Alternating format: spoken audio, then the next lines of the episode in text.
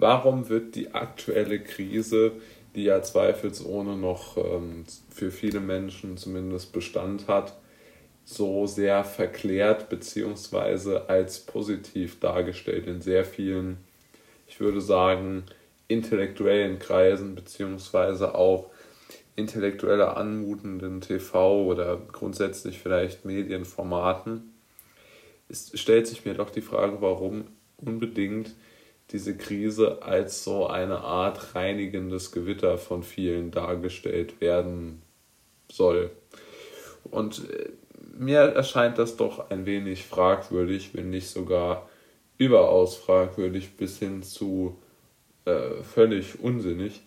Denn ich meine, es gibt natürlich von mir aus ein paar positive Punkte. Ja, also es fliegt nicht mehr irgendjemand für ein kurzes Meeting durch die Gegend. Die Menschen müssen vielleicht nicht mehr zu unliebsamen Verwandten.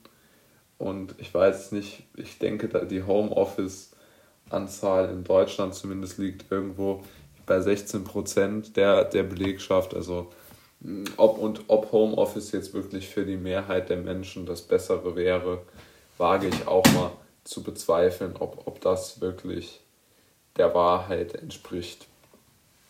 Ich glaube vielmehr, dass es der Wahrheit entspräche oder entsprechen würde, um es mal äh, detailliert zu sagen oder vielleicht pointiert, wenn man sagt, es hat sicherlich ein paar Profiteure von der jetzigen Situation gegeben, aber die Gesellschaft geht sicherlich nicht als Gewinner vom Platz. Also das halte ich wirklich für ausgeschlossen, denn ein gutes Beispiel sind ja auch die Schulen oder die, die Situation dort.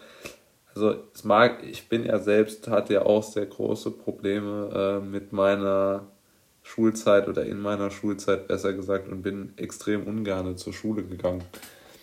Aber den ganzen Tag zu Hause zu sitzen als, als Jugendlicher ist natürlich auch extrem, extrem, extrem, extrem schädlich und führt zu großen Schäden.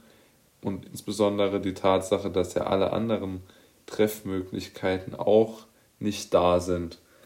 Kein Sportverein, keine, weiß nicht, kein Polit politische Runde oder so, keine Ju jugendpolitische Organisation, keine Pfadfinder, keine, was weiß ich, für Zeltlager oder so also diese ganzen Dinge sind ja nicht da und diese Krise wird ja genau dort ausgetragen, wenn man so will. Sie wird ja nicht in den Büros, in den Abgeordnetenbüros oder in den ähm, Parlamenten ähm, bewältigt oder die, die, die Folgeschäden der, der sogenannten Maßnahmen, die ja äh, doch sehr asymmetrisch wirken, und äh, das ist ja auch ganz klar, dass es dort keinen, dass es für jeden eine andere Geschichte in der jetzigen Zeit gibt. Und ich glaube, dass es mehr Verlierer, viel, viel mehr Verlierer als Gewinner gibt. Und ja, das ist dazu meine Meinung.